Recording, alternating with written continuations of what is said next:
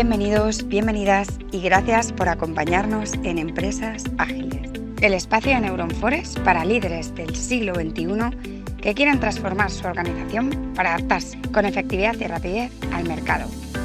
De la mano de expertos hablaremos de herramientas, técnicas y marcos de trabajo ágiles, cultura organizacional y la aplicación de todo ello en los distintos ámbitos de la empresa, lo que se denomina agilidad de negocio o business agility.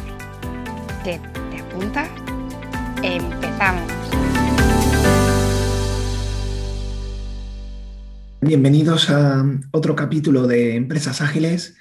Eh, mi nombre es Javier Martín Negar y hoy eh, me gustaría que habláramos un poco del, mercado, ¿vale? De, la importancia del estado del mercado en, ciertos aspectos y de cómo eh, los departamentos clásicos de tecnología y negocio deberían de empezar a pensarse quizás de otra manera. ¿vale? Bien, ¿qué es lo que queremos decir? Vamos a intentar explicarlo eh, con algún ejemplo. Eh, decía Peter Drucker que la cultura se come la estrategia de las empresas para el desayuno. ¿vale? Esto es una frase que, que nos veréis que la utilizamos mucho y es cierto. Es decir, la cultura al final es la que habilita o no habilita tu estrategia. Por lo tanto, o tienes una cultura muy trabajada o la estrategia al final no deja de ser una carta de deseos de lo que te gustaría que ocurriera, pero que no ocurre.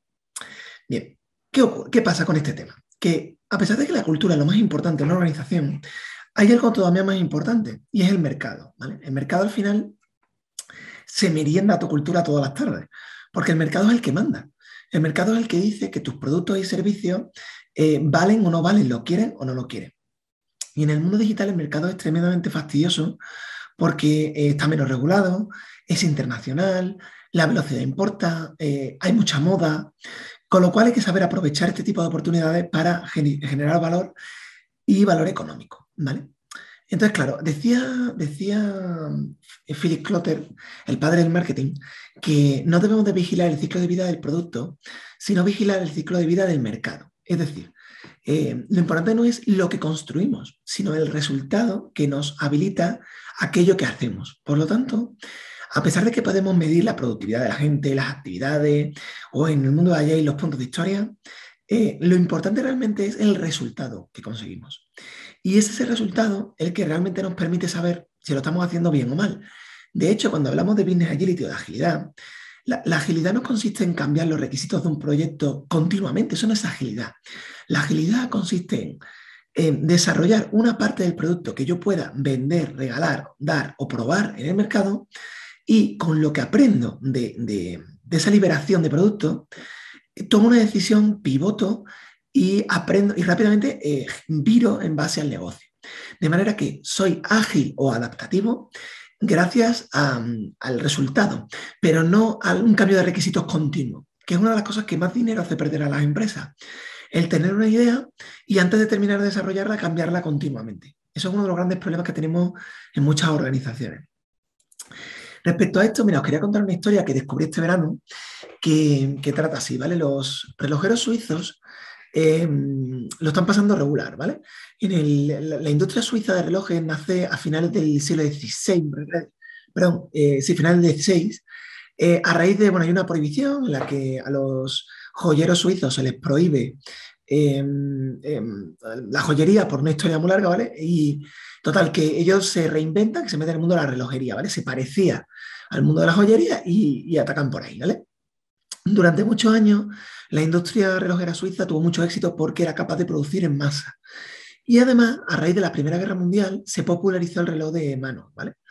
Con lo cual, eh, a ellos les iba muy bien. Eh, en los años 60 aparece la tecnología del cuarzo, que la inventan los relojeros suizos. Esta tecnología permitía relojes más baratos. Los relojeros suizos deciden rechazarla porque piensan que esos relojes no tienen la suficiente calidad que ellos querían dar en el mercado y por tanto rechazan esta tecnología. ¿Qué hacen los japoneses? Bueno, si tú no lo quieres, yo sí lo quiero, dámelo. Entonces los, japoneses eh, empezaron a dominar el mercado de la relojería, ¿vale?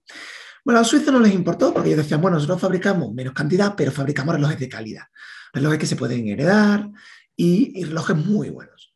Bien, el siguiente gran cambio que ha habido en la industria suiza es el, el mundo digital, ¿vale?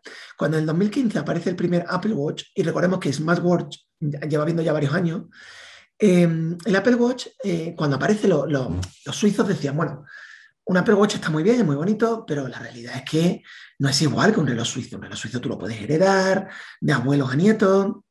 Y además, seguramente dentro de 80 años, un reloj suizo se puede reparar y un Apple Watch no. Y aun siendo verdad esos argumentos, la realidad es que en el año 2019 eh, Apple Watch, ya no hablo de todos los smartwatch, vendió 31,2 millones de unidades, mientras que eh, los suizos solo vendieron 22,5 millones de unidades. Y, esto es una realidad, porque además Apple Watch sí se posiciona en, los relojes de calidad caros, que no son los baratos, y desde luego no, no va por precio, con lo cual los suizos más les va a despabilar o posiblemente su negocio se hunda debido al mundo digital, como ya le pasó a Kodak, a Nokia o otra serie de compañías que no supieron transformarse en un mundo digital. De hecho, hay una frase muy famosa que habla de que si algo no funciona, no lo toques. Es un dicho popular que se utiliza mucho en la vida como diciendo, tú lo que no funciona, olvídate, tú céntrate en lo que falla. Y en el mundo digital esta frase no funciona porque en el mundo digital, si algo está funcionando, tienes que modificarlo para que siga funcionando, para que pivote, para que itere, para que se adapte y para que sobreviva. Sabiendo además que encima en el mundo digital muy pocas aplicaciones sobreviven, porque la mayoría van cayendo. De hecho, mira, eh, yo creo que la única que sobrevive Google, es el buscador, porque el resto de sus productos, muchos de ellos van cayendo. Y de hecho, YouTube ahora está en una crisis con respecto a hace 10 años. Y bueno, es una cosa que está ocurriendo hoy en día, ¿vale? Entonces, un ejemplo muy bueno que lo, descubrí también hace unas semanas, no sé si conoce, bueno, los, los oyentes conocen la, eh, la aplicación Discord. Creo que se utiliza mucho en el mundo del gaming, yo lo he utilizado alguna vez, pero no demasiado. Y bueno, me pasaron una estadística entre Discord y Skype, ¿vale? En el 2015, Skype estaba en todos los países del mundo como la herramienta dominadora. En el 2021, ¿vale? A raíz de la pandemia, eh, Discord empezó a extenderse y hoy en día Discord está en todos los países de América, ¿vale? Como dominante, todos los de Europa y prácticamente Asia, y salvo en la mitad de África, que todavía Skype tiene éxito, en el resto sigue siendo Discord. Es decir, que un producto asentado como Skype en cinco años ha sido tumbado por un producto nuevo que era capaz de dar un mejor servicio. Y el mercado ha decidido que prefería el nuevo producto. ¿vale? Por lo tanto, mucho cuidado porque no siempre podemos mantenernos. Bien, pero ¿cuál es el verdadero problema? El problema de todo esto es que nos cuesta muchísimo pensar en dinero y nos cuesta muchísimo em, hablar de manera abierta de lo que somos capaces de generar. Y esto está siendo un problema en el mundo digital porque hemos creado departamentos de informática que han ido evolucionando a tecnología, CEO y tal, pero eran departamentos que se utilizaban de manera secundaria. Departamentos que eran, bueno, porque tengo que tener web, porque tengo ordenadores, porque necesito mantenimiento de las impresoras, y, su función eran gasto. De hecho, muchas empresas lo tienen externalizado porque siempre lo han visto como un gasto y esto no es mi core de negocio, yo me libero. ¿Cuál es el problema? Que hoy en día en el mundo digital las empresas que necesitan eh, llevar sus productos al mundo digital no pueden trabajar sin el mundo de la tecnología y eh, hacerlo externo no funciona. ¿Por qué? Porque tenemos que romper ya esa dicotomía negocio-tecnología. Estoy harto ya de ver bancos que, eh, yo sé, está todo junto, todo negocio, en una ubicación y tecnología fuera de ese lugar o en otra ciudad o, vamos, lo he visto ya en varias empresas, sobre todo importantes. O si es un edificio, siempre está negocio arriba y tecnología abajo. Es un clásico. Pero es que eso hay que romperlo.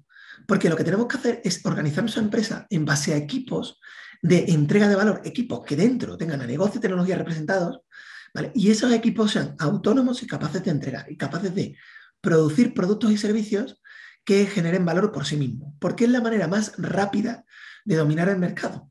Si yo tengo un equipo que es capaz de tener dentro, hasta que te digo, hasta servicios jurídicos, teniendo un abogado ahí dentro, que valide que las soluciones que se presentan eh, están compliance con, cualquier ley o con cualquier norma que tenga que cumplir la organización, pues para adelante, porque eso ayuda a ir más rápido.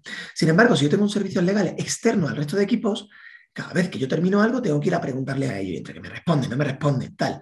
Yo estoy perdiendo el tiempo y no puedo atacar al mercado.